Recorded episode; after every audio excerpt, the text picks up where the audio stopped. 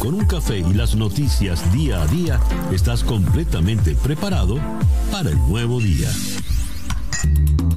Día a día con César Miguel Rondón. A través de la 107.1 FM si estás en Miami. Y desde cualquier parte del mundo en todas nuestras plataformas digitales. Muy buenos días. Nos amanece ya este jueves 26 de agosto del año 2021 y son las 7 en punto de la mañana de este nuevo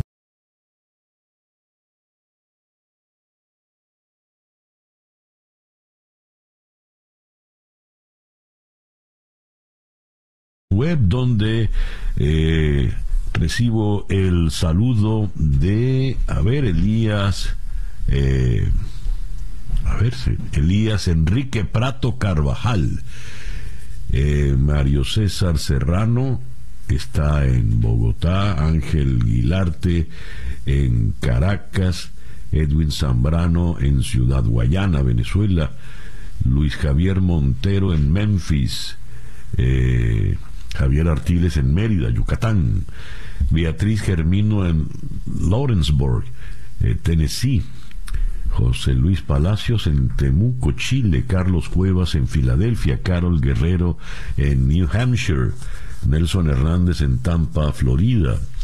Bueno, muchísimas gracias por estar en nuestra sintonía, también por eh, el canal de YouTube en Conexión Web. Día a día es una producción de Flor Alicia Anzola para En Conexión Web con eh, Laura Rodríguez en la producción general, Bernardo Luzardo en la producción informativa, Jesús Carreño en la edición y montaje, Daniel Patiño en los controles y ante el micrófono, quien tiene el gusto de hablarles, César Miguel Rondón. Día a día es una presentación de Z, tu aliado tecnológico y único partner Titanium de Dell en Venezuela, que te llevará un paso adelante. Son las 7 y 2 minutos de la mañana. Calendario lunar. Para el día de hoy repite la luna menguante en Aries, luna de rapidez, de energía, de inmediatez, de precipitación, la luna para plantearse retos, la luna para ir resolviendo sobre la marcha, como aquel personaje que decía, como vaya viniendo, vamos viendo es la luna para eh, hacer eh, reclamos o denuncias, introducir demandas, es la luna para competir en cualquier eh, actividad. atención, es fácil pelear o discutir con esta luna, y es la luna ideal para iniciar una dieta para adelgazar.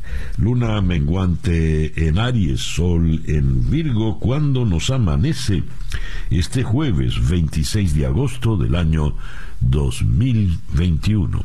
Y a esta hora, a las 7 y 3 minutos de la mañana, Escuchamos el reporte meteorológico en la voz de Alfredo Finale. Muy buenos días, Alfredo, ¿cómo estás hoy?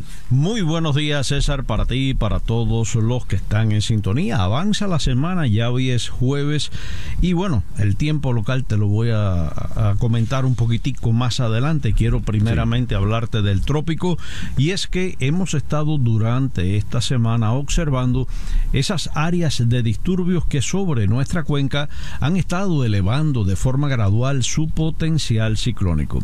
Déjame decirte que a esta hora de la mañana tenemos el último informe del Centro Nacional de Huracanes y el área de bajas presiones que se ubica sobre el Mar Caribe, ubicada a unas 200 millas al sur de Jamaica y se mueve hacia el oeste-noroeste, bueno, pues eh, está con un alto potencial ciclónico, amanece con un 90%, incluso un avión de reconocimiento está pautado para ir a investigar la zona durante el día de hoy. Es muy probable que ya en horas de tarde estemos hablando de una nueva tormenta tropical. De formarse, bueno, pues estaría moviéndose hacia el noroeste. Ayer eh, daban el mayor cono de peligrosidad hacia el área de Yucatán. Hoy lo suben un poco en cuanto a latitud y lo traen desde la región occidental de Cuba todo lo que es el paso o el canal de, Yucatán hasta la parte norte de Yucatán. Quiere eso decir que todo ese sector que hemos estado mencionando tienen que estar muy atentos a la evolución y trayectoria de esta nueva tormenta que es, repito, muy probable se forme en el día de hoy. Eso en cuanto al trópico. Las otras zonas de disturbio están bastante lejos y no ofrecen peligro alguno para nuestra región. Tiempo local, condiciones complicadas también. Tenemos una vaguada que está cruzando sobre el sur de la península. Eso va a estar incrementando el potencial de lluvias. Se mantiene alrededor de un 40 a un 50%. Ya hemos visto lluvia incluso en algunos sectores del área metropolitana y con esas características vamos a continuar el resto de la semana. Me refiero incluso hasta sábado y domingo. Ya para la próxima semana veremos menos lluvia en nuestra zona. Máximas hoy quedando entre 90 y 92 grados Fahrenheit superiores en áreas de las localidades de la costa del Golfo y por supuesto mucha precaución operadores de embarcaciones pequeñas en áreas de precipitaciones recuerden que viento y ola es superior. Y en el área metropolitana de Miami ha llovido en algunos sectores y está lloviendo también a esta hora en algunas áreas, así que mucha precaución conductores. Buenos días. Muchísimas gracias Alfredo por tu reporte en el día de hoy, muy muy completo. Muchas gracias. Gracias a ti. Alfredo Finales, el meteorólogo de nuestra emisora hermana Actualidad 1040 AM acá en la ciudad de Miami. Ya son las 7 y 6 minutos de la mañana acá en Día a Día. O como con The Beach Boys. El reloj indica 7 y 9 minutos de la mañana acá en Día a Día. Las noticias de hoy en Estados Unidos. The Washington Post en su gran titular de primera página, Estados Unidos y aliados aceleran el proceso de evacuación de Afganistán y crecen los temores de que pueda darse algún tipo de atentado terrorista. El diario de The New York Times también dedica a esto su gran titular.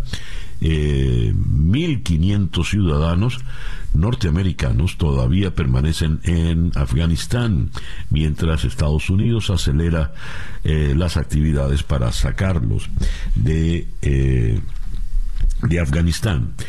Leo la información en un despacho de AP. Alrededor de 1.500 estadounidenses podrían estar esperando salir de Afganistán, según informó el secretario de Estado Anthony Blinken, una cifra que indica que parte de la evacuación aérea liderada por Estados Unidos desde el país controlado por el talibán podría completarse antes del, marce, del martes cuando vence el plazo fijado por el presidente Biden. Mientras, miles de afganos en situación de riesgo atraviesan problemas para acceder al aeropuerto de Kabul.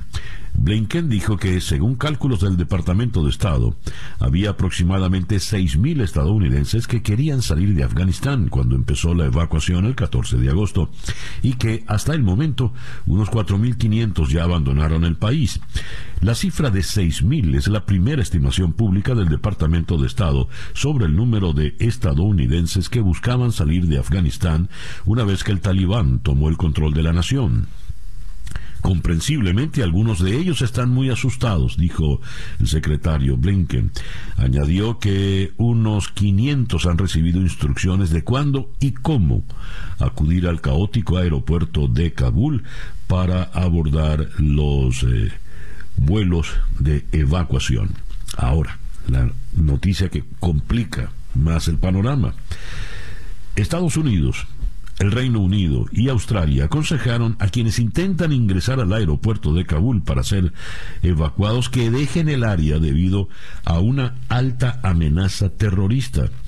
Mientras enormes multitudes seguían abarrotando hoy jueves las puertas del terminal en un intento por alcanzar un vuelo para salir de Afganistán. El gobierno australiano, por ejemplo, alertó a sus ciudadanos en Afganistán que no se acerquen al aeropuerto. Existe una amenaza constante y muy alta de ataque terrorista. No viaje al aeropuerto. Si se encuentra en el área del aeropuerto, muévase a un lugar seguro y espere más indicaciones.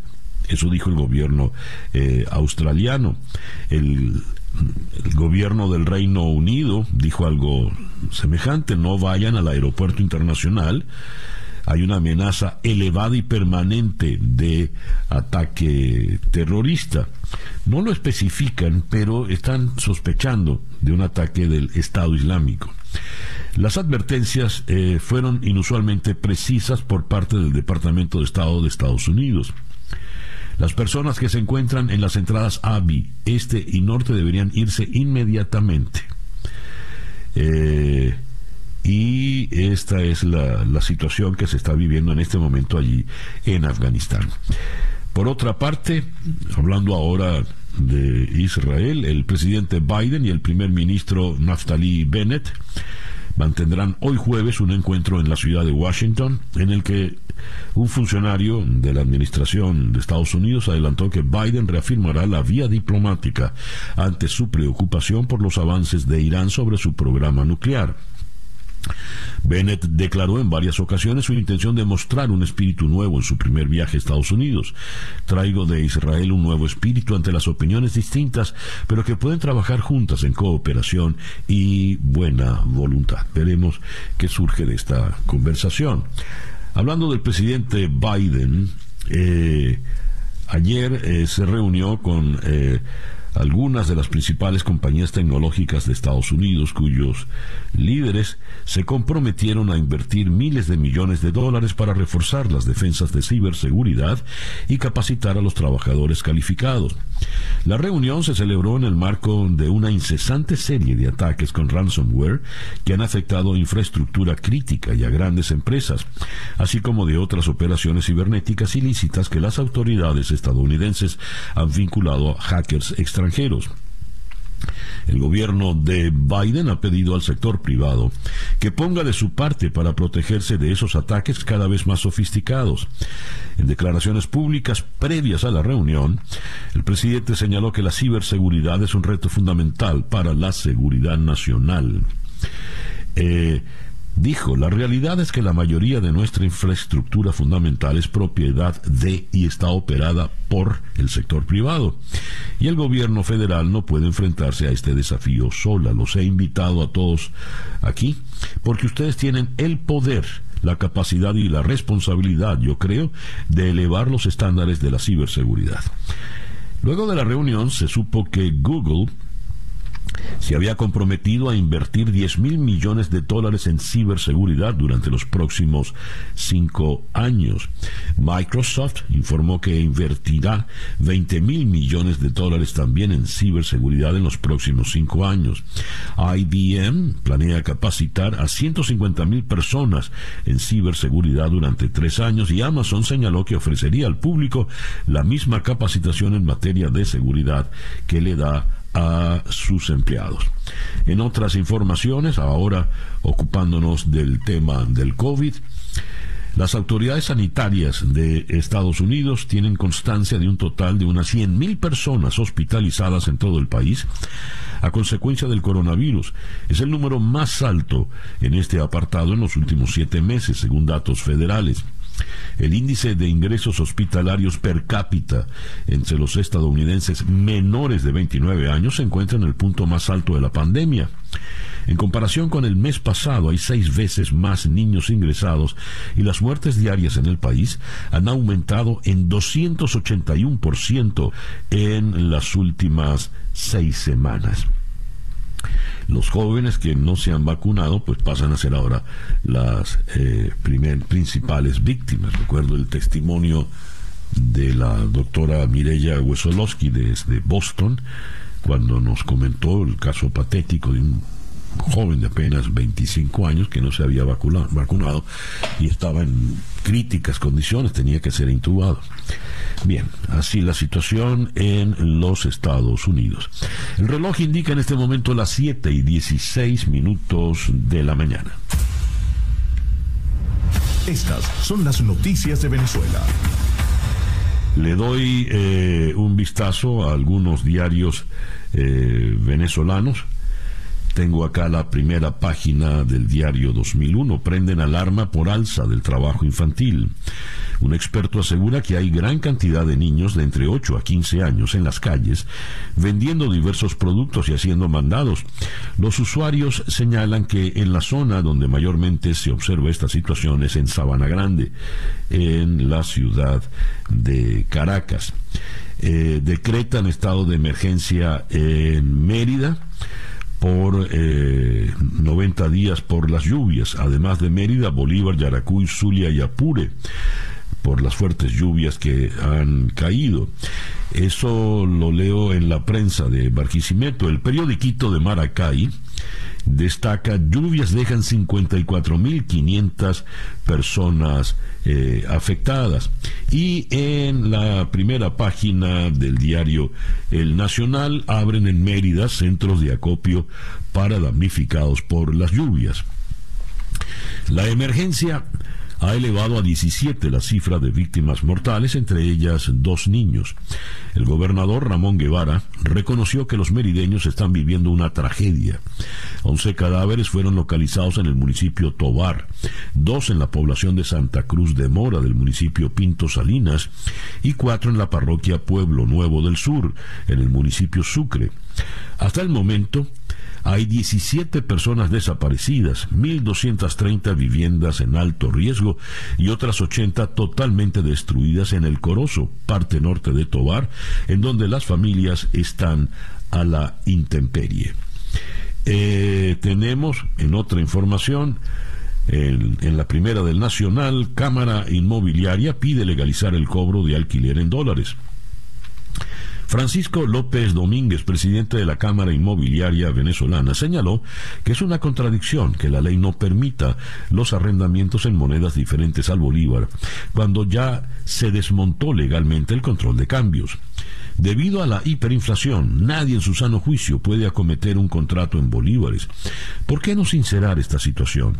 De tal manera de que lo hagamos legal y le demos sustento al patrimonio de los venezolanos, que es lo más importante, cita textual para el presidente de la Cámara Inmobiliaria. En otras informaciones eh, que nos llegan desde Venezuela, tenemos eh, a Gonzalo Gimio del Foro Penal denunciando que hay 265 presos políticos en Venezuela.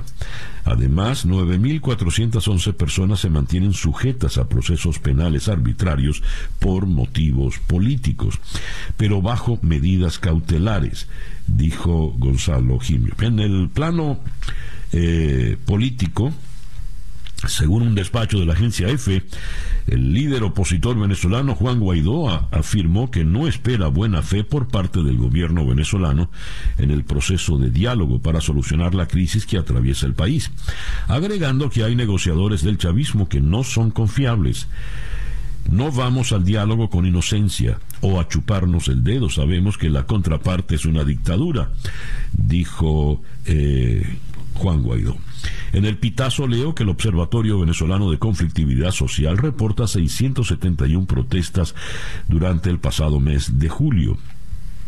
La organización no gubernamental refirió que los venezolanos salieron a las calles para exigir servicios básicos, derecho a la salud, participación política, venta de combustible, servicio de Internet, alumbrado público y vialidad. Eh, también leo acá que Corpo Elec desmiente desbordamiento del central hidroeléctrica eh, Guri en Bolívar. Circuló un video por redes sociales que aseguraba un desborde en la represa del Guri.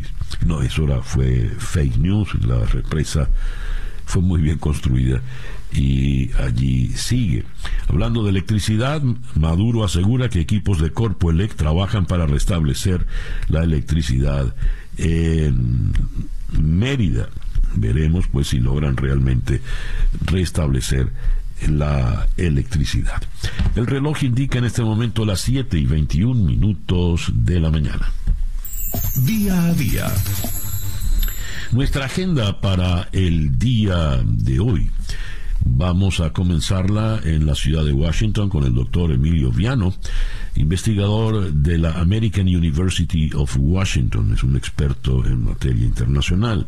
Con él vamos a analizar la gira de la vicepresidenta Kamala Harris por Asia.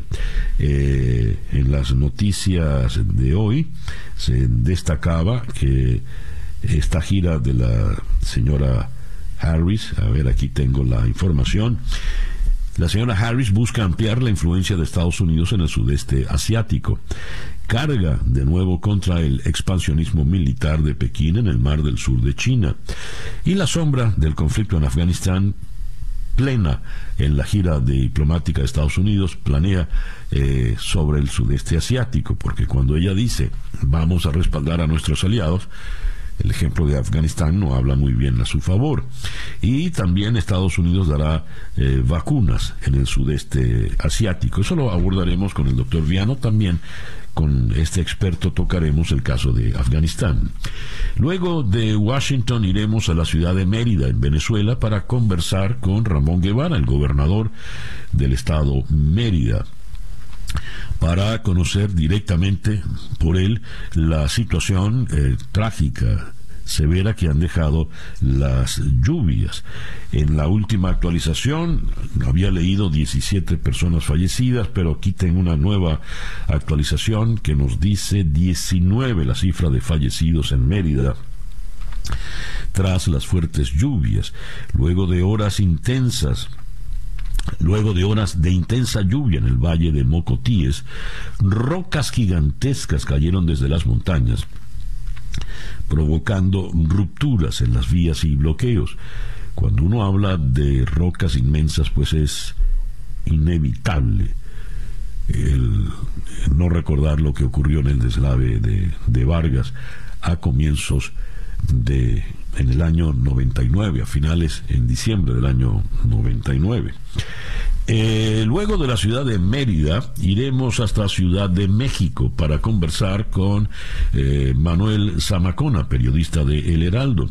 Hay una polémica en México por el caso del ex candidato presidencial Ricardo Anaya, quien salió del país tras ser requerido por la Fiscalía, un hecho que ha calificado de persecución por parte de eh, López Obrador. Y López Obrador le pide a la Fiscalía transparentar el caso contra el opositor Anaya. Ese verbo no lo conocía, transparentar. Dice en todo caso López Obrador, este es un asunto de interés público que a todos nos atañe, que a todos nos importa. Ojalá y la Fiscalía dé a conocer por qué es lo del citatorio a Anaya para que no quede en especulación. Si no, me va a seguir echando la culpa a mí, dijo Andrés Manuel López Obrador. Eh, luego de Ciudad de México, vendremos a Miami para conversar con la periodista Eliangélica González de Univisión. Crece la polémica por el uso de mascarillas en las aulas de clase, acá en el estado de Florida, mientras los casos de COVID-19 aumentan. Al menos 10 juntas escolares de algunos de los distritos más grandes están impugnando la orden del gobernador Ron DeSantis de prohibir la obligatoriedad del uso de mascarillas en las escuelas. Este asunto pues va a la corte. De la ciudad de Miami. Bajaremos en la geografía para ir a la ciudad de Buenos Aires. Y allí vamos a, conversar con la periodista eh, de Clarín, Lucía Salinas. El presidente argentino Alberto Fernández será formalmente imputado en la causa judicial en la que se investiga la violación de la cuarentena por la realización de la fiesta de cumpleaños de su esposa, la primera dama Fabiola Llanes, en la Quinta de Olivos. Armó un escándalo mayúsculo. Eh, entre otras cosas, no solo por la violación de las normas por la cuarentena, el uso de los barbijos, como le dicen allá en Argentina, a las máscaras, sino porque toda esta fastuosa fiesta fue con dineros públicos siendo una fiesta privada y particular. Y fue muy criticado luego el discurso de Alberto Fernández cuando dijo yo debería eh, disculparme. Y luego soltó una perorata muy encendida y en ningún momento se disculpó por la fiesta. En fin, eso lo tocaremos allí. Luego de Buenos Aires regresaremos a Caracas. Eh, no es la primera vez que, vamos a ir a, Caracas, sí. Venimos a la ciudad de Caracas para conversar con el doctor Julio Castro, eh, destacado médico infectólogo. Los científicos internacionales que la Organización Mundial de la Salud envió a China para averiguar dónde se originó el COVID-19, advirtieron que la búsqueda se ha estancado, mientras desde la misma OMS afirman que China hace sus propias investigaciones al respecto, pero eh, la situación se ha complicado y se ha vuelto eh, difícil, se estanca la búsqueda del COVID-19. Eh, dice acá un, despacho desde Londres, los científicos internacionales que la Organización Mundial de la Salud envió a China para averiguar dónde se originó el COVID-19, dicen la búsqueda se ha estancado y el margen de maniobra para resolver el misterio se cierra rápidamente en una revisión de inteligencia de Estados Unidos ordenada por el presidente Biden no fue concluyente sobre el origen del virus, incluidas las hipótesis sobre si pudo haber pasado de un animal a un ser humano o si escapó de un laboratorio chino, según informó The Washington Post. Bien, eso lo vamos a abordar con el doctor Julio Castro. Esa es nuestra agenda de entrevistas para el día de hoy jueves 26 de agosto. Y el reloj nos dice que ya son las 7 y 28 minutos de la mañana acá en Día a Día. Escuchas Día a Día con César Miguel Rondón. ¿Le estás ofreciendo a tus empleados equipos de trabajo seguros?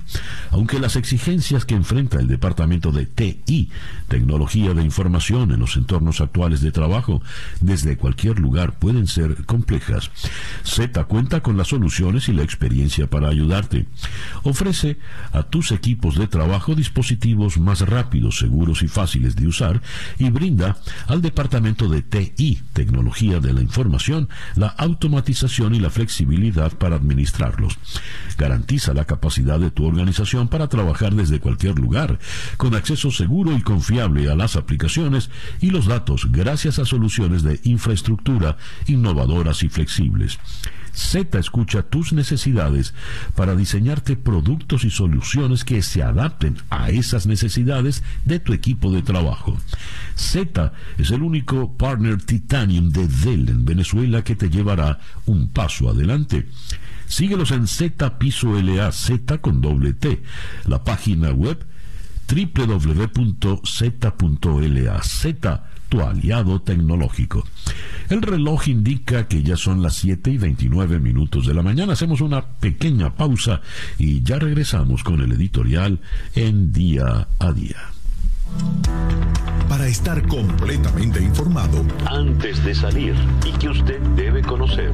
Día a día con César Miguel Rondón.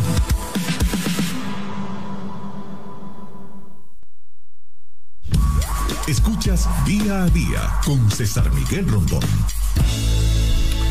7 y 31 minutos de la mañana, esta tarde a las 7 hora del este, en conexión por eh, TVV Network. En Buenos Aires conversaremos con Dan Kukawaka, ah, experto en relaciones internacionales, para analizar con él la situación de Afganistán. Luego, en la ciudad de Nueva York, eh, conversaremos con Ronan Swark, el periodista, a propósito de la situación de Andrew Cuomo. ¿Por qué? Pues porque la gobernadora de Nueva York, la, la sustituta de Cuomo, reveló 12.000 muertes que no habían sido reveladas por COVID-19, que de alguna manera el gobernador Cuomo ocultó. ¿Por qué? Y luego iremos a Ciudad de México para conversar con el analista Alberto Rueda Esteves a propósito del caso de Ricardo Anaya, quien sale al exilio eh, en una investigación que le ha lanzado el presidente López Obrador y que salpicaría al expresidente Enrique Peña Nieto y al ex canciller eh, Luis eh, Videgaray. Eh, luego iremos a Caracas para conversar con la periodista Marta Palma Troconis, coordinadora general de Guerreros Azules. El Camino del Guerrero es un documental de la Fundación Guerreros Azules sobre cómo vive un niño con diabetes tipo 1 en Venezuela. Eso esta tarde a las 7 horas del este en conexión por TVV Network, canal 427 en DirecTV, 654 en Comcast. Y ya son las 7 y 33 minutos de la mañana. El editorial con César Miguel Rondón. La pesadilla del aeropuerto de Kabul no termina. Las primeras imágenes de los cuerpos que como bultos caían del avión en pleno vuelo todavía no se nos olvidan. Pero la situación se ha agravado con el paso de los días y las nuevas semanas. Anthony Blinken, el secretario de Estado de Estados Unidos, reconoce que unos 1.500 estadounidenses aún esperan salir de Afganistán. Si son solo 1.500 estadounidenses y están en el aeropuerto, pues quizá los puedan sacar antes de el 31 de este mes, cuando vence el plazo que dieron los talibanes. Ahora, ¿y si no logran llegar al aeropuerto? La situación se ha complicado de tal manera que se advierte de alta amenaza terrorista. Estados Unidos, el Reino Unido de la Gran Bretaña y Australia aconsejaron a quienes intentan ingresar al aeropuerto de Kabul para ser evacuados que dejen el área debido a una alta amenaza terrorista. Mientras al día de hoy, jueves 26, eh, multitudes siguen abarrotando las puertas del terminal aéreo desesperadas. Reconoció el secretario de Estado Anthony Blinken que, por ejemplo, los estadounidenses que siguen en territorio afgano están, y con razón, muy, muy asustados. Eh, dice el Departamento de Estado de Estados Unidos, las personas que se encuentran en las entradas A, B, Este y Norte deberían irse inmediatamente. Hay amenazas a la seguridad, sin dar más detalles. ¿Qué están temiendo? Pues están temiendo el ataque de Estado Islámico. A ver, hay que distinguir. Una cosa son los talibanes, ¿verdad? Que forman ahora en Afganistán, han rebautizado Afganistán como Emirato Islámico de Afganistán, que era como se llamaba cuando estuvieron en el poder en los años 90. Y Estado Islámico es lo que hemos conocido como ISIS, los que conformaron el califato. este grupo de salvajes terroristas, eh, también fundamentalistas islámicos que degollaban en video a sus víctimas. Pues el ataque que están sospechando es que venga del Estado Islámico. La tragedia sería mayúscula evidentemente, y esto complicaría aún más la situación de eh, Estados Unidos y de los países de la OTAN. El eh, jefe de la OTAN eh, declaró que era inevitable salir de Afganistán. Aquí estoy buscando la, la información. dijo se me ha perdido Stoltenberg, decía eh, Jens Stoltenberg que era inevitable desde todo punto de vista la salida de Afganistán. Y eh, aquí está, Jens Stoltenberg dice, además no solo que es inevitable, el secretario general de la OTAN dijo, y esto es un gran un gran giro, un giro realmente irónico, cruel a estas alturas. La misión era proteger a Estados Unidos, no a Afganistán. Defiende la retirada prevista para el día 31 porque sin el consentimiento de los talibanes puede haber atentados. Ahí está la situación. En fin. El reloj nos indica 7 y 37 minutos de la mañana. Capicúa, esto es día a día. Son las 7 y 41 minutos de la mañana acá en día a día. Noticias de Cuba. Si manifestarse pacíficamente es un derecho, ¿por qué hay que comprometerse a no hacerlo? Lejos de constituir un delito, es un derecho constitucional.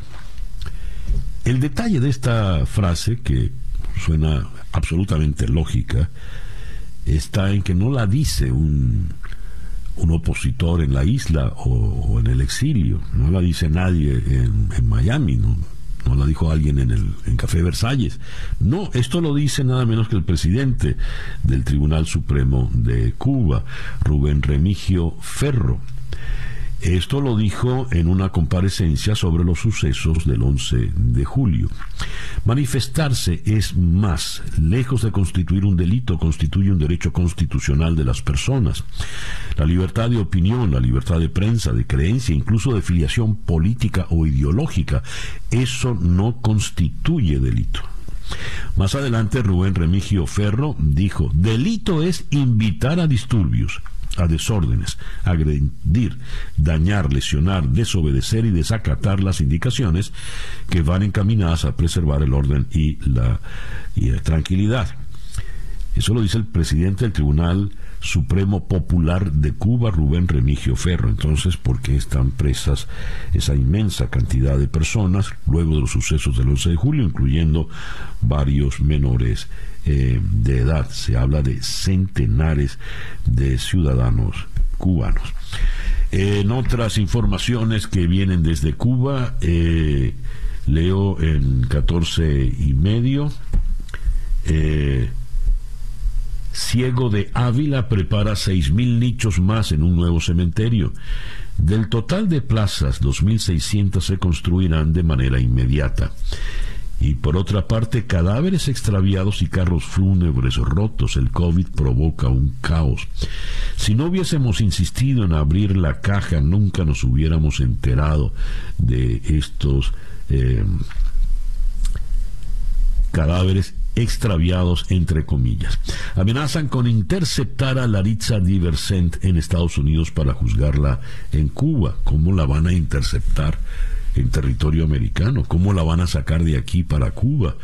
Sería un secuestro por toda con todas las de la ley, ¿verdad? Y eh, sería una invasión, una agresión en territorio americano. La fundadora de Cuba, Lex, ha compilado los nombres de más de 800 detenidos y desaparecidos desde el 11 de julio. Y finalizo con esta información.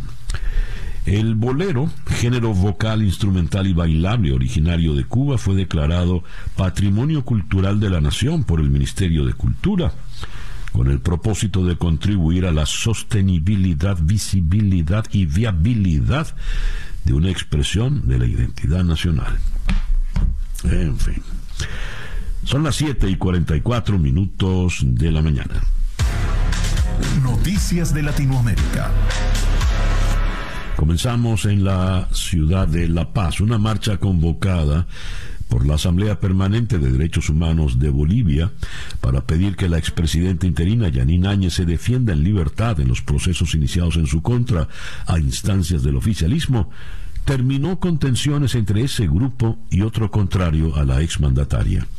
La movilización fue liderada por la presidenta de esta Asamblea de Derechos Humanos, Amparo Carvajal, junto a los hijos de la señora Áñez, Carolina y José Armando Rivera, además del presidente de la Asamblea Legislativa Departamental de la región oriental de Santa Cruz, Vonko Matkovich y decenas de personas de plataformas ciudadanas que llevaban banderas bolivianas.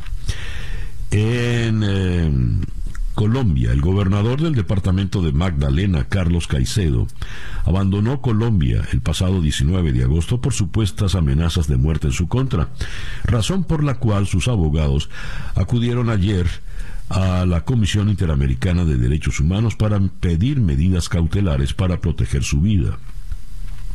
Con preocupación recibimos información sobre amenazas de muerte en contra del gobernador del Magdalena, Carlos Caicedo.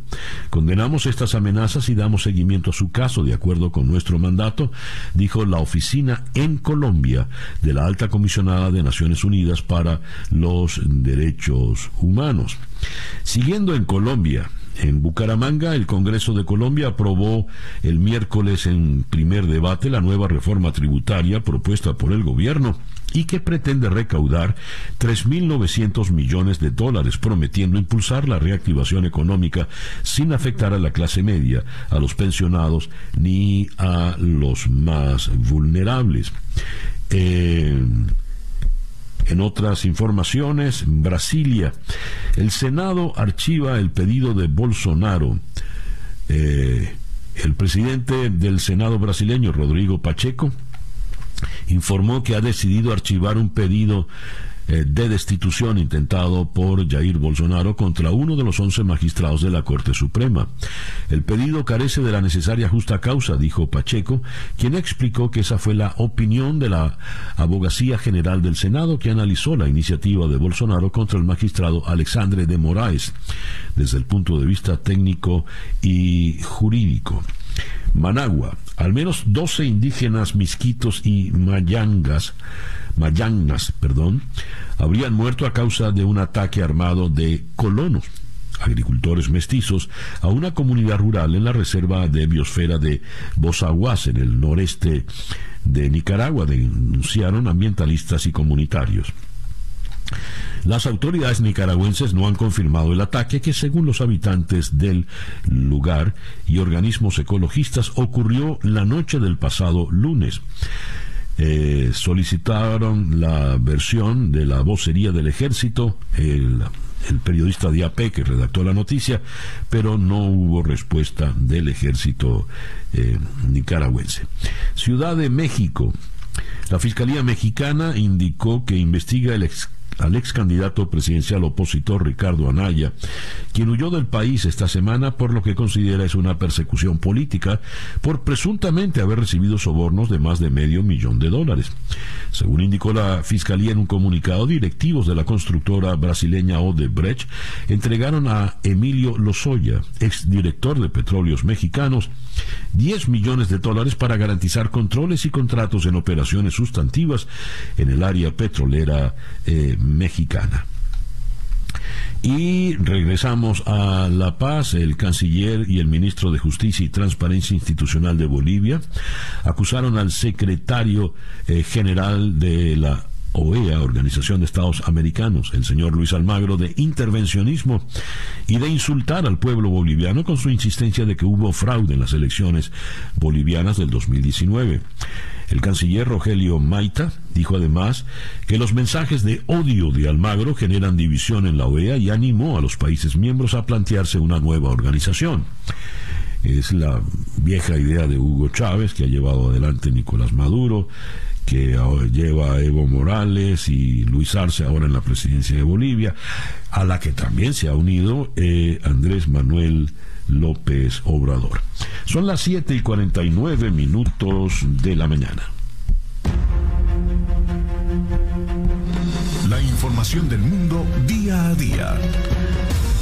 Comenzamos por Afganistán. Los talibanes aseguraron que permitirán la operación de vuelos comerciales en el país después de la fecha límite para las evacuaciones internacionales del 31 de agosto, con lo que insisten en que no es necesario ningún tipo de extensión de esa fecha para continuar con los vuelos de evacuación. Los talibanes allanarán el camino para la reanudación de los vuelos civiles. Las personas con documentos legales pueden viajar a través de vuelos comerciales después del 31 de agosto, dijo el portavoz de la oficina política de los talibanes, Suhail Shahin. Otra noticia que nos remite a Afganistán. El Banco Mundial detuvo la entrega de fondos dentro de sus programas de asistencia a Afganistán tras la caída del gobierno afgano y la toma del poder por parte de los talibanes. En un comunicado por un portavoz del Banco Mundial se informó de la pausa en los desembolsos de la institución a las operaciones en Afganistán y su profunda preocupación sobre la situación en el país por el impacto en sus perspectivas de desarrollo, especialmente para las mujeres. Moscú el opositor ruso Alexei Navalny ha descrito al presidente de Rusia, Vladimir Putin, como un error y un accidente histórico que tarde o temprano será corregido cuando el país apueste por un desarrollo europeo y democrático. Según lo ha hecho saber desde la cárcel en una entrevista a The New York Times, la primera desde su entrada en prisión. Navalny, que acusó al gobierno ruso de intentar matarle con un agente nervioso en agosto de 2020, acabó regresando a su país tras convalecer durante varios meses en Alemania y pasó a disposición policial en enero. El Kremlin niega las acusaciones y asegura en su lugar que Navalny ha sido condenado por fraude, aunque ello no ha podido impedir que el disidente sea ahora la voz más conocida contra el presidente Putin. Gaza. Centenares de palestinos protestaron junto a la frontera con Israel en el sur de la franja de Gaza, llamando a Israel a aflojar el bloqueo días después de que una manifestación similar desembocó en violentos choques con el ejército israelí. La protesta concluyó esta vez sin una repetición de la violencia del domingo, luego que la agrupación islamista Hamas, que gobierna la franja, impidió que la muchedumbre se acercase al muro de separación. Siria. El repunte de los combates en la región siria de Deraa entre las fuerzas leales al régimen de Bashar al-Assad y las tropas rebeldes ha provocado un aumento de los desplazados en esta zona, donde podría haber hasta 45 mil personas viviendo fuera de sus hogares tras la última escalada de tensiones. El ejército sirio recuperó el control de Deraa en 2018 con apoyo de Rusia, si bien algunos antiguos rebeldes se quedaron en la provincia en el marco de un acuerdo mediado por Moscú que les permitió controlar algunas zonas como Deraa al-Balad, lo que ha derivado en enfrentamientos puntuales. Y cerramos con el tema de la pandemia y el origen del COVID. La Organización Mundial de la Salud dijo hoy que China está avanzando con sus propias investigaciones sobre el origen del coronavirus causante del COVID-19 y negó que haya demora en los estudios que se necesitan para determinar cómo se inició la pandemia, a pesar de la reiterada negativa de China a permitir que misiones internacionales participen en esta tarea dentro del país. Los científicos que participaron por encargo de la eh, OMS en una misión que visitó Wuhan entre enero y febrero para analizar el origen del SARS-CoV-2 han publicado un artículo en la revista científica Nature advirtiendo que la investigación está estancada y que la ventana de oportunidad para realizar algunos estudios clave se está cerrando rápidamente. El reloj indica en este momento las 7 y 54 minutos de la mañana. Día a día. Comenzamos nuestra ronda de entrevistas en el día de hoy en la ciudad de Washington con el doctor Emilio Viano, investigador de la American University de Washington. Doctor Viano, muy buenos días, gracias por atendernos. Muy buenos días, gracias por su invitación. Doctor Viano, eh, hay dos puntos que me gustaría eh, analizar con usted. En primer lugar, el fiasco en la retirada de Afganistán, ¿cómo puede concluir, habida cuenta que ahora se está sospechando que puede haber un ataque terrorista del Estado Islámico, ISIS, en el aeropuerto de Kabul? Bueno, claramente esto, esto está contradiciendo eh, lo que el presidente Biden dijo a la nación, que eh, ISIS, Al-Qaeda, no están en Afganistán, que, que los Estados Unidos podrán en el futuro saber más por sus servicios de inteligencia, mismo que sea desde lejos, y que pueden intervenir si necesario. Ese es un poco, digamos, el, error fundamental de esta retirada tan precipitosa de, de, Afganistán por los Estados Unidos, de abrir prácticamente la, la vía a ISIS, Al-Qaeda, de restablecerse, de reaparecer en Afganistán un país céntrico, tiene más de seis países alrededor de sí mismo con los cuales comparte frontera, incluyendo especialmente a China, Pakistán, Irán y otros, y de darle, digamos, a Al Qaeda, a ISIS, toda todo lo que necesitan para planear ataques contra los Estados Unidos. No serán ataques tal vez en el territorio metropolitano, pero serán contra embajadas, hoteles, turistas, empresas, para decir eh, una, una oleada de eh, afirmación que Al Qaeda aún existe y puede infligir daño a la más grande potencia del mundo. De manera tal, doctor Viano, que la situación puede agravarse considerablemente, puede ser peor de lo que ya es. Y yo pienso que sí, claro.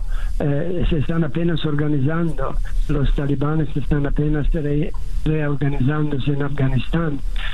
Eh, como ellos dicen, dicen, eh, nosotros tenemos tiempo, para decir que ellos tienen la paciencia de esperar, de organizarse, mismo si no ocurre todo inmediatamente. Es una mentalidad un poco diferente de la nuestra, donde hacer cosas inmediatamente es importante. Yo pienso que tendremos problemas muy serios en el futuro, si no aquí en Estados Unidos, en, en otros lugares, donde eh, tenemos, como ya dije, embajadas, hoteles, empresas, estudiantes, turistas, lo que sea.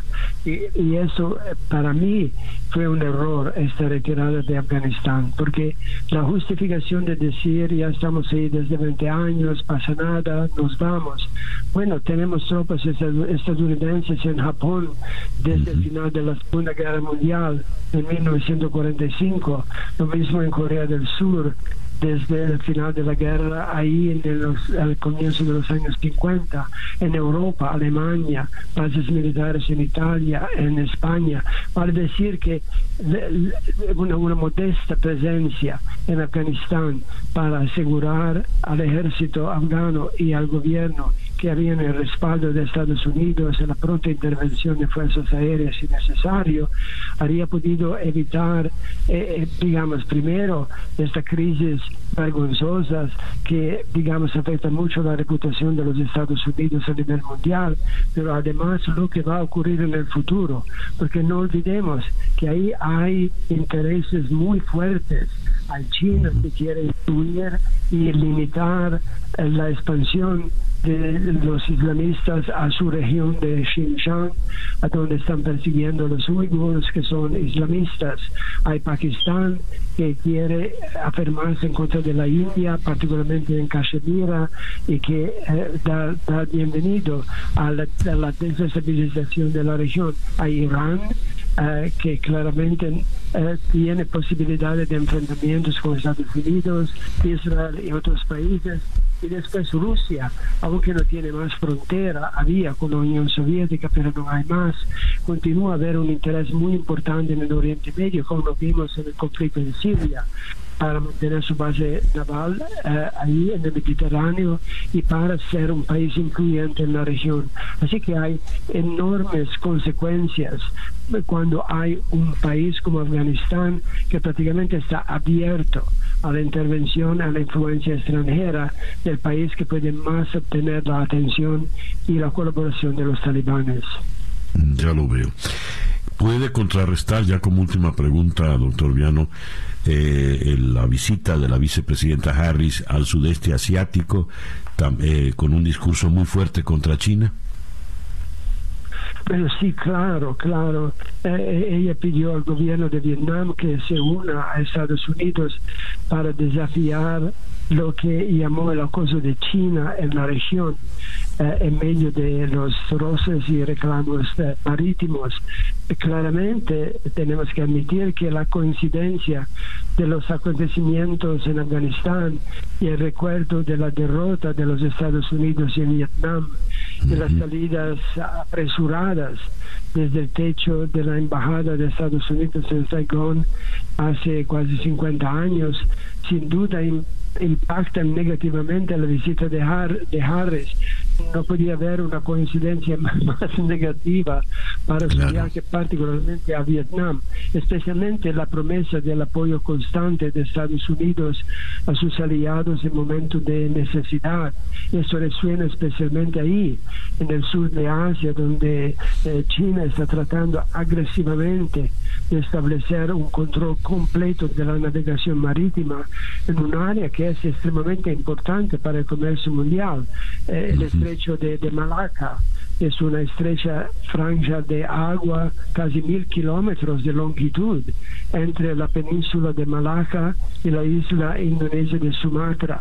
Es el, principal canal de navegación entre el Océano Índico y el Océano Pacífico, es una de las rutas marítimas más importantes del mundo, así que es algo muy importante. Parece que solamente las Filipinas están abiertas ahora a colaborar abiertamente con los Estados Unidos porque fue sorpresivo, pero que les da a los eh, Estados Unidos otra vez la posibilidad de establecer eh, bases militares marítimas en las Filipinas para ayudar a contrarrestar, digamos, la, eh, la, la prepotencia desde nuestro punto de vista de China en esta región. Doctor Viano, muchísimas gracias por atendernos en esta mañana. Siempre un placer. Gracias. El doctor Emilio Viano de la American University of Washington desde Washington, D.C. Fuerte el análisis. ¿eh? No había manera de, interrumpirlo, nos pasamos, son las 8 y 2 minutos de la mañana, la pausa será breve y ya regresamos en día a día. Para estar completamente informado, antes de salir y que usted debe conocer, día a día, con César Miguel Rondón. El reloj indica que son las 8 y 7 minutos de la mañana. Vamos ahora a la ciudad de Mérida, donde en la línea telefónica está Ramón Guevara, el gobernador del estado Mérida, en Venezuela. Gobernador, muy buenos días. Gracias por atendernos. Eh, muy buenos días, César Miguel, por esta oportunidad que nos brindas tú desde el norte de Miami, donde hay muchos venezolanos y venezolanas productas tristemente de esta realidad que tiene nuestro país. Sí. La cifra de fallecimientos por las lluvias, la última que tengo actualizada es 19. ¿Se mantiene ese número o ha crecido lamentablemente? En, en, en morgue del hospital de Tobar tenemos 15. Dos en el hospital de Santa Cruz de Mora, dos infantes, y cuatro en una aldea de Pueblo Nuevo del Sur, eh, del municipio Sucre, que daría un total de 20 personas fallecidas hasta ahora, más 17 personas que están desaparecidas, que están en la búsqueda de los mismos en el transcurso del día y de las próximas horas. Los daños materiales, eh, ¿de qué manera se han cuantificado? Porque he leído que ha quedado, Ramón, mucha gente a la intemperie.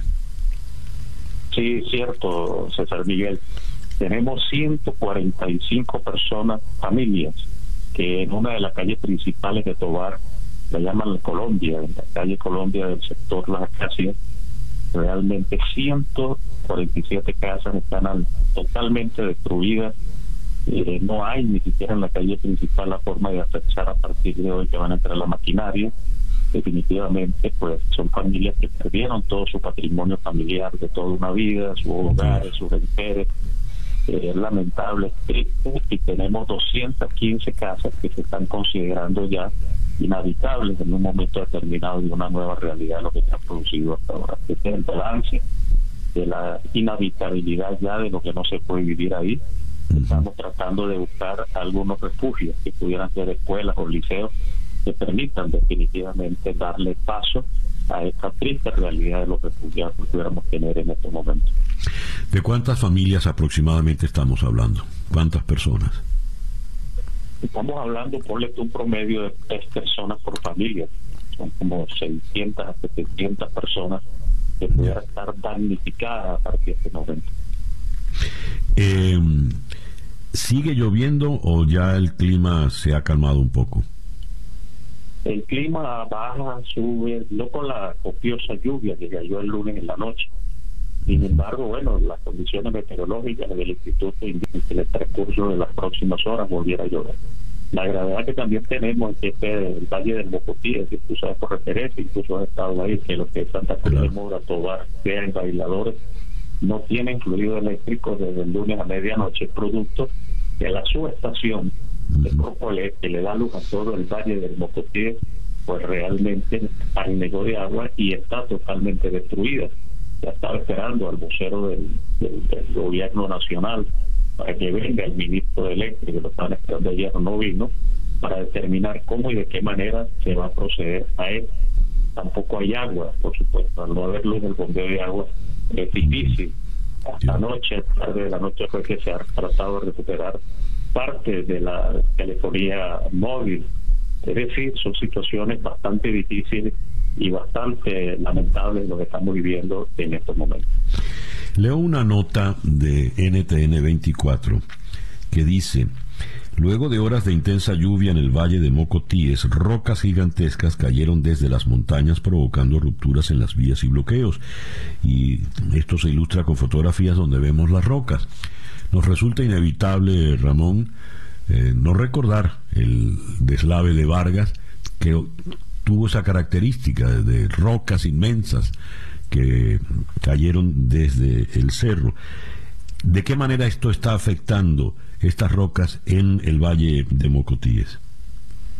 Eh, específicamente en las vías de penetración agrícola, por lo menos nosotros tenemos Aguaraque, que es un municipio productor eh, de, hortalizas, hay, hay calles, carreteras, perdón, que están en esos características que tú dices.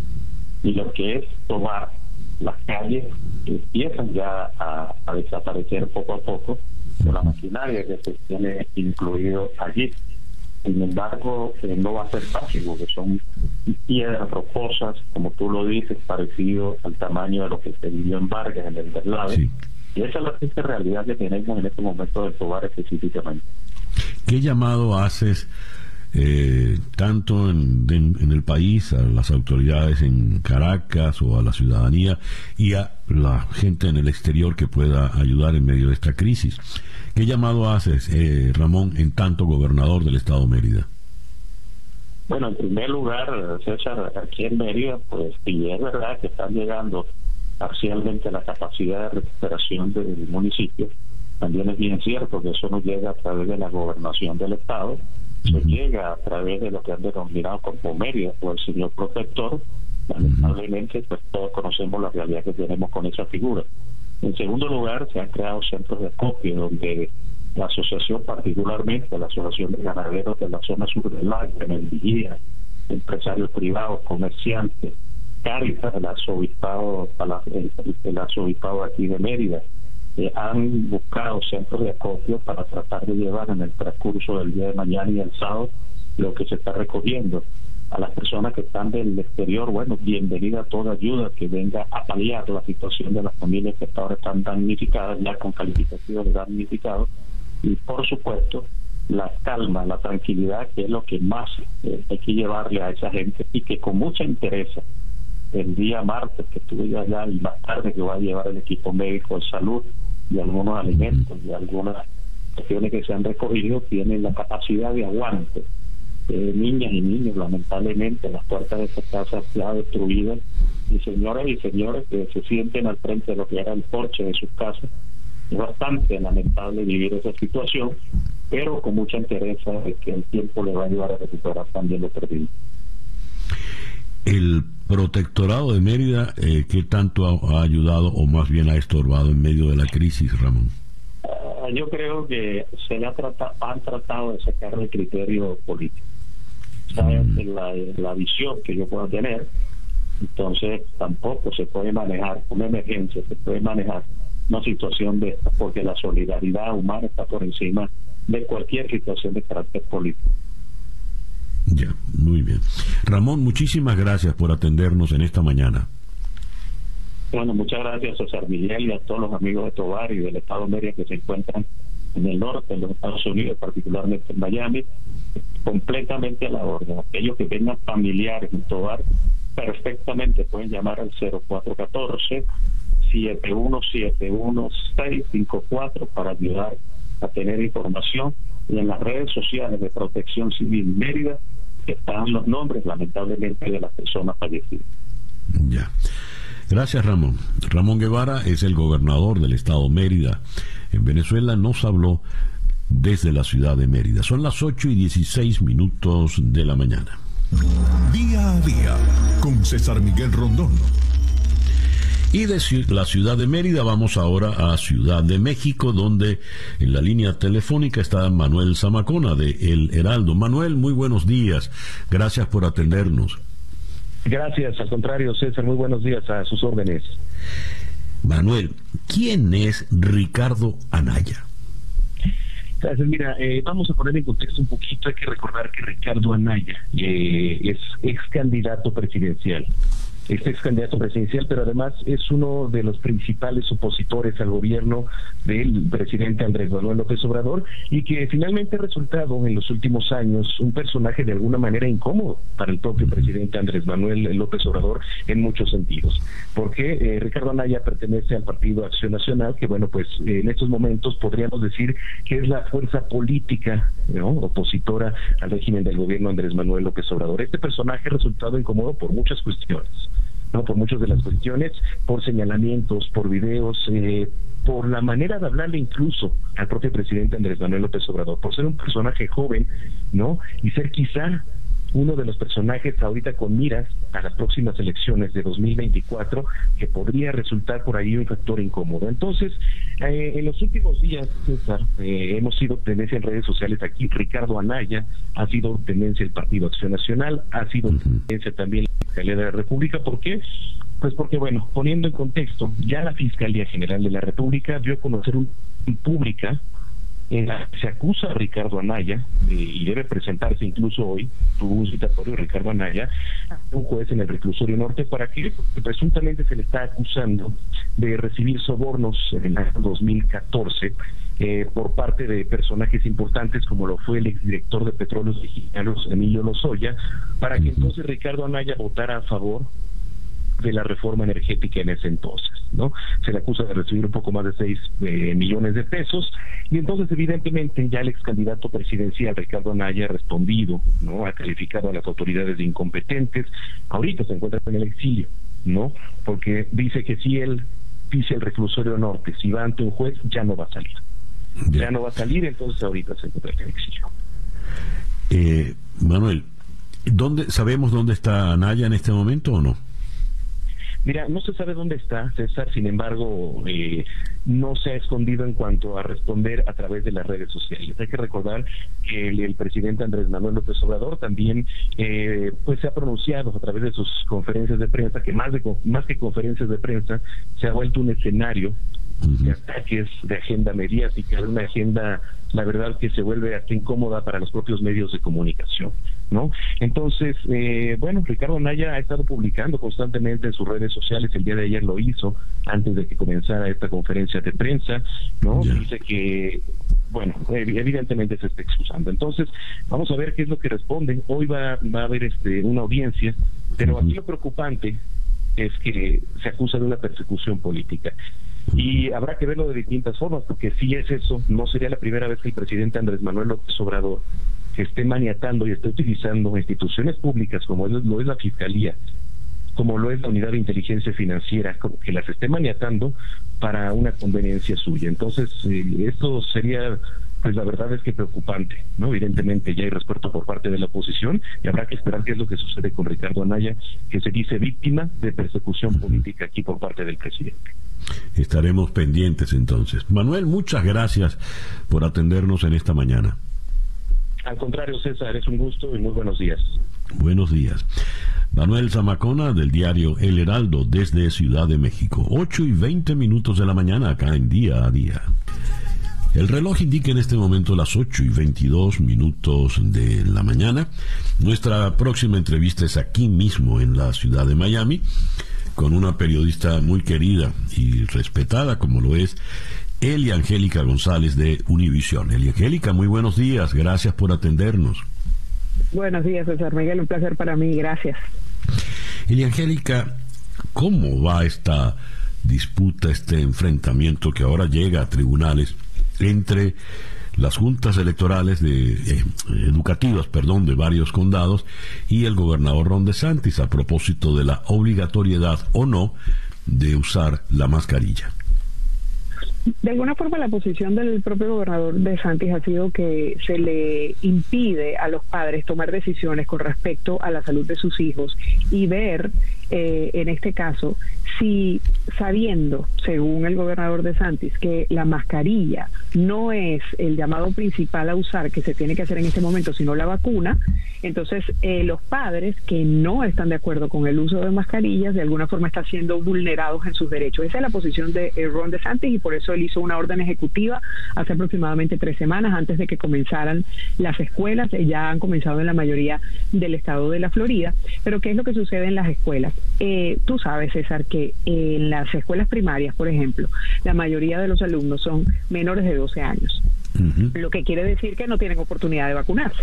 Entonces, esa, esos niños están en riesgo en este momento si no usan mascarillas y si no guardan los debidos protocolos que se han aplicado del COVID-19 desde marzo del año pasado, cuando ya comenzamos a vivir esta, esta crisis, ¿no?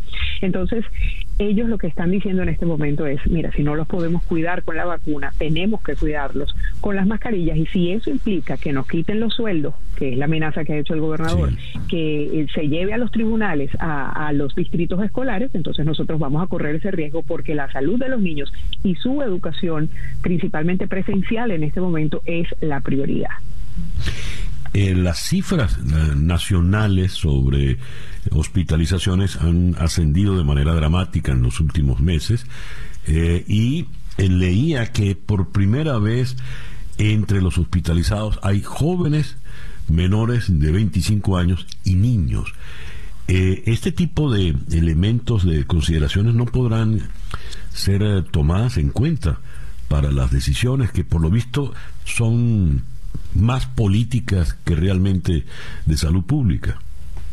Ese es precisamente el problema, César, que se está viendo esta situación desde el punto de vista político y sabes que la óptica política no siempre, o más bien siempre colida o eh, riñe un poco con el tema de la salud. Desde el principio de esta pandemia lo hemos visto con el uso de mascarillas cuando estaba el presidente Trump, tú lo recordarás que él decía no voy a usar mascarillas, no permito que lo hagan obligatorio, bueno, tantas cosas y desde ese mismo momento este tema se ha politizado y ese ha sido el gran problema. Por eso es que mucha gente no ha accedido a vacunar los antivacunas, porque también creen en un llamado directamente del Partido Republicano que ha sido frontal en, llamar eh, sobre incluso las opiniones de los expertos, porque en este caso, tú y yo siendo periodistas, por ejemplo, no podemos opinar sobre un tema de salud. Lo que podemos hacer es entrevistar a un experto, ¿verdad? Entonces ellos han dicho, mira, la vacuna es lo que hay que hacer, la mascarilla mientras tanto, lo que era el lavado de manos, la distancia social, y todo eso siempre estuvo reñido por el, eh, la óptica política. Yo te puedo contar que en la semana pasada hubo 180 mil casos de niños eh, que estaban siendo hospitalizados por el tema del COVID, que estaban positivos en COVID-19. Y eso era cinco veces más que el mes anterior. Lo que quiere decir que sí ha habido un impacto y lo va a haber mayor, sobre todo porque es muy difícil mantener una distancia social en una escuela, por ejemplo, la escuela de mi hija, donde estudian 1.500 alumnos. ¿Cómo hacen para ser separados? Es muy complicado. Claro, claro. Además, estamos hablando de, de niños, estamos hablando de, estamos hablando de menores, ¿no? Es correcto. Y, niños que quieren jugar, que quieren eh, compartir con sus otros niños y de pronto en este momento si tienen el cassette en la cabeza del COVID-19, mi hija que tiene seis años, te cuento esto como anécdota, ella siempre donde quiera que está parada dice, wash uh, your hands, eh, mantén la distancia. O sea, ella, ella misma está repitiendo lo que los maestros le están diciendo, pero es una pequeña de seis años. Por supuesto. Y Angélica, te agradezco mucho eh, estos minutos, sobre todo el, el, anecdotario, que es, a veces una anécdota ilustra mucho más que un hecho puntual, ¿no? Así es, así es. Y bueno, tenemos que seguir eh, dando cobertura a esto. Ojalá la pandemia, la pandemia tenga fin pronto, eh, César, que es lo que todos queremos, pero la advertencia es que puede ser incluso para después de elecciones de medio término, lo que está complicando todavía más el panorama político. Así es. Es un círculo vicioso en definitiva. Así es. Eliangélica, muchísimas gracias de verdad en esta mañana. Un placer. Eliangélica González es periodista de Univisión acá en la ciudad de Miami. 8 y 28 minutos, Capicúa, una pequeña pausa y ya regresamos en día a día. Para estar completamente informado antes de salir y que usted debe conocer. Día a día con César Miguel Rondón. El reloj indica 8 y 33 minutos de la mañana. Una buena noticia. Primera medalla para Venezuela. Llegó la primera presea para la delegación venezolana en los Paralímpicos de Tokio 2020. Y la presea llega de la mano de Clara Fuentes, quien conquistó bronce en levantamiento de pesas tras finalizar su participación con 97 kilogramos a su favor. Bravo pues por Clara Fuentes, medalla de bronce en los Paralímpicos de Tokio 2020.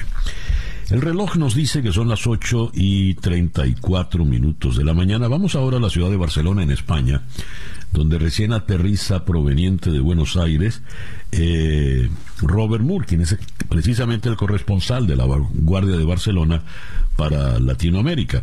Robert, muy buenos días. Gracias por atendernos. Eh, muy buenas tardes para ti eh, por allá. Hola, buenos días, ¿cómo estáis? ¿Qué tal? Muy bien. Robert, eh, ¿qué es lo que ocurre con el presidente de Argentina, Alberto Fernández, que será formalmente imputado en la causa judicial que se le investiga por la violación de la cuarentena, leo, por la fiesta de cumpleaños de su esposa, Fabiola Llanes? ¿Dónde estuvo el, lo indebido?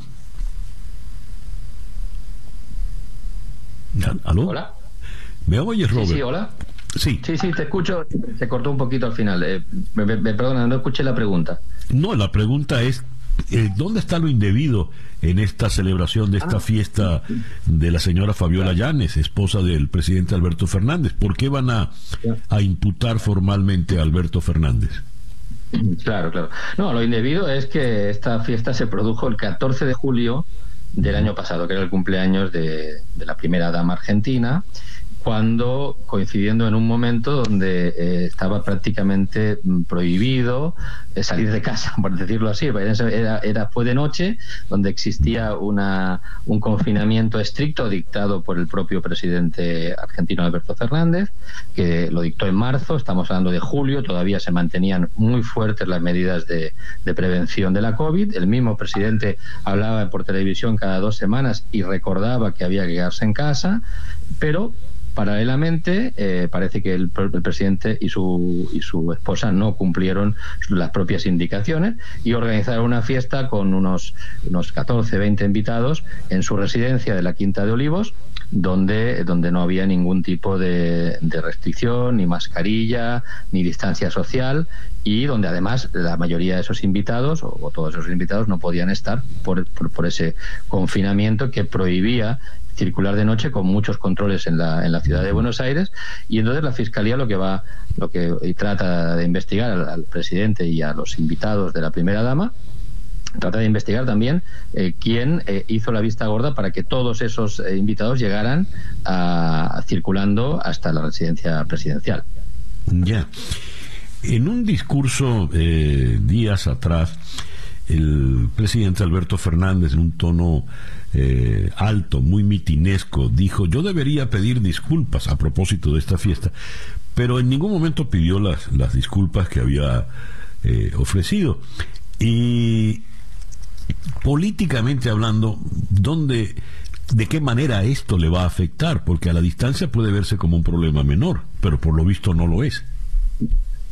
Sí, no lo es porque, a ver, eh, no, no es la primera vez que, el peronismo, eh, tanto en la etapa kirchnerista como en las otras etapas del peronismo, se, se sobrepone a, un, a un incidente de este tipo. Lo que pasa es que este incidente y lo demás lo indican así las encuestas, eh, tiene mucho de mucho conocimiento por parte de la población por, por las propias características. Se trata de una fiesta de la, de la primera dama, es decir, hay algo de social, de componente, si quieren, en rosa, como le llamamos aquí, que hace que cualquier persona de la población argentina se entere de esta polémica y que afecte eh, claramente a, la intención de voto. hay que recordar que estamos a dos semanas de las elecciones eh, primarias para eh, las elecciones parciales legislativas de noviembre.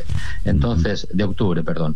Entonces, esas, esa, esa votación es clave eh, en, las encuestas indican que están, está afectando bastante este, esta polémica a la intención de voto, porque eh, aunque la, base de votante, digamos, que podría tener el peronismo, el kirchnerismo, como lo quieran llamar, o que votaron Alberto Fernández hace dos años, eh, está muy afectada porque es, un, es una manera, digamos, de se han dado, se está dando cuenta de que, de que, de que hay una doble moral por parte del, del, presidente y del gobierno y eso afecta eh, y está afectando mucho a la, a la posición política. El kirchnerismo tiene un 20 o un 25% de voto muy duro que probablemente no va a ser afectado por esto, pero el resto hasta hasta digamos un 50% sí que se puede ver afectado por la, por la situación. ¿no? Y puntualmente, eh, Robert, la popularidad del, del señor Fernández, ¿cómo está?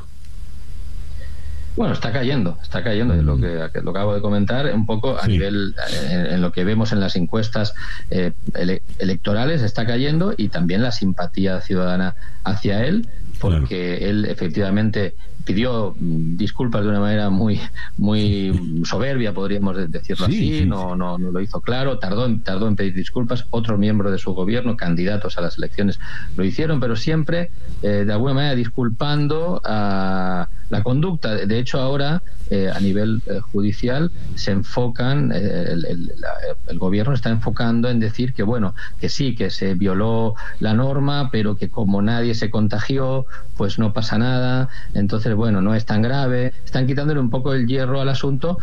insisto, hay que recordar que hace mm, poco más de un año, en esa fecha, en el julio del año pasado, se... caramba, se, se cortó la, Sí, se cayó la, la llamada. Vamos a ver qué era lo que iba a recordar Robert Moore. Robert es el eh, corresponsal en Argentina del diario eh, La Vanguardia de Barcelona y prácticamente nos atendió bajándose del avión allá en, su ciudad. Bueno, no logramos dar con, con Robert. Bueno, ya nos dio suficientemente la información. Alberto Fernández pidió disculpas, sí, pero no. En fin. Son las 8 con 40 minutos de la mañana acá en día a día. 8 con 43 minutos de la mañana. Vamos ahora a la ciudad de Caracas, donde en la línea telefónica está el destacado médico internista e infectólogo Julio Castro. Julio, muy buenos días. Gracias por atendernos. Buenos días, César. Saludos a la gente que te doy. Un abrazo. Julio, ¿cuál es la situación en este momento con la epidemia en Venezuela? Eh, estamos en segunda onda pandémica. Eh, la primera la conocimos bien entre agosto y septiembre del año pasado. Y ahora estamos en una onda extendida que empezó aproximadamente en febrero y nos ha llevado ya 16 semanas de transmisión, y hablando de los datos oficiales, eh, con una transmisión semanal que está por encima de la primera onda pandémica, pero muy, muy extendida, muy larga. ¿no? Eh, tenemos notificación eh, de que hay variante Delta en Venezuela, no sabemos cuán extensa es la distribución de la variante Delta, pero eso nos hace pensar que probablemente pasemos de una segunda a una tercera onda pandémica en las próximas semanas o meses muy probablemente y que haya un aumento de la transmisión sobre la que tenemos en este momento que ya es un poco alta. A ver, y el tema de las vacunas por fin se ha logrado solucionar. El gobierno dejó en veremos a todos los que inyectó con la primera dosis de la, de la Sputnik 5. ¿Qué pasa con ellos ahora?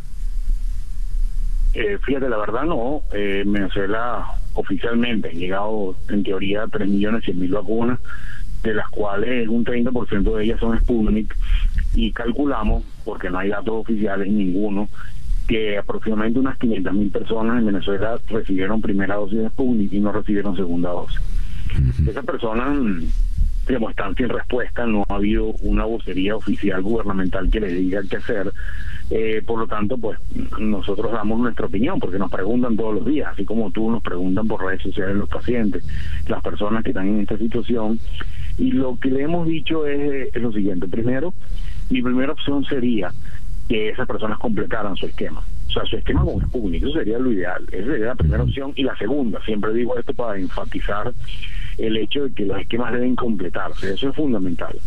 Pero en el caso de que eso no pase, porque hay razones ciertas para pensar de que no va a llegar la vacuna Sputnik a Venezuela en un par de meses, que aquellas personas que ya pasaron quizás la brecha de los tres meses y están entre los tres y seis meses en los cuales uno supone que los niveles de protección empiezan a disminuir, a disminuir lentamente, deben pensar en una opción. Esa opción en Venezuela no es otra que Sinopharm, no hay otra opción realmente, y nuestra recomendación es que cumpla un esquema completo de Sinopharm, y voy a explicar por qué. Primero, no hay ninguna información en el mundo que nos diga que la combinación de vacunas heterólogas, es decir, primera Sputnik con una de Sinopharm, de una protección adecuada. Segunda, son dos mecanismos de vacunas diferentes, ¿ok?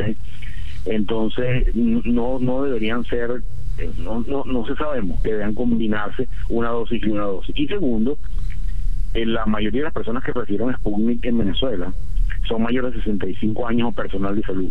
Y ambos, por ser grupos de alto riesgo, nuestra recomendación es que tengan la mejor cobertura posible y eso implica que tengan un esquema completo y un esquema completo es recibir dos vacunas de Sinopharm. Sabemos que eso tiene implicaciones del gasto de vacunas, es decir, vas a gastar en exceso unas 500 mil a 800 mil vacunas, pero lamentablemente en Venezuela creo que no hay otra opción así de científico porque no necesariamente las informaciones corren eh, digamos por los mismos canales y ciertamente la evaluación en este momento es casi una evaluación forense, ¿ok?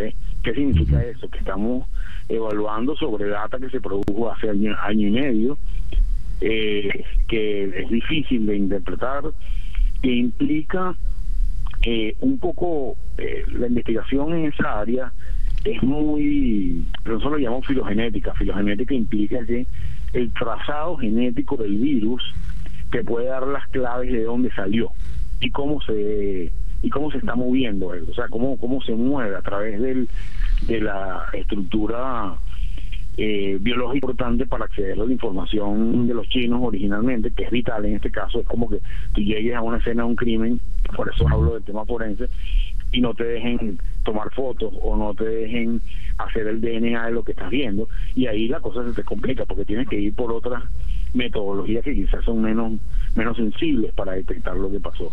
Yo creo que hace unos meses, quizás uno o dos meses, hubo mucha presión para tratar de definir cuál es el origen fundamental del virus, pero hemos visto que haya habido dificultades para el acceso a para entender de, qué va esto, cómo apareció, cómo cómo se distribuyó tan rápidamente en el resto del mundo y el conocimiento de eso es vital. Entonces, eh, así como esa parte está un poco atrasada, si vamos obteniendo información que va produciéndose en el camino sobre, por ejemplo, la efectividad de las vacunas, es algo que dijimos al principio, que la gente, no, no y tantos por ciento efectividad de vacuna, bueno, vamos a esperar un tiempo a ver qué pasa en el mundo real y empiezas a ver que producto de, bueno, diferentes razones, los perfiles de las vacunas empiezan a irse aclarando y pareciera que los mecanismos de vacuna, puede decir ARN mensajero o vacunas de vectores o vacunas de de virus atenuados empiezan a tener perfiles un poco diferentes que van a ir aclarándose en las próximas semanas o meses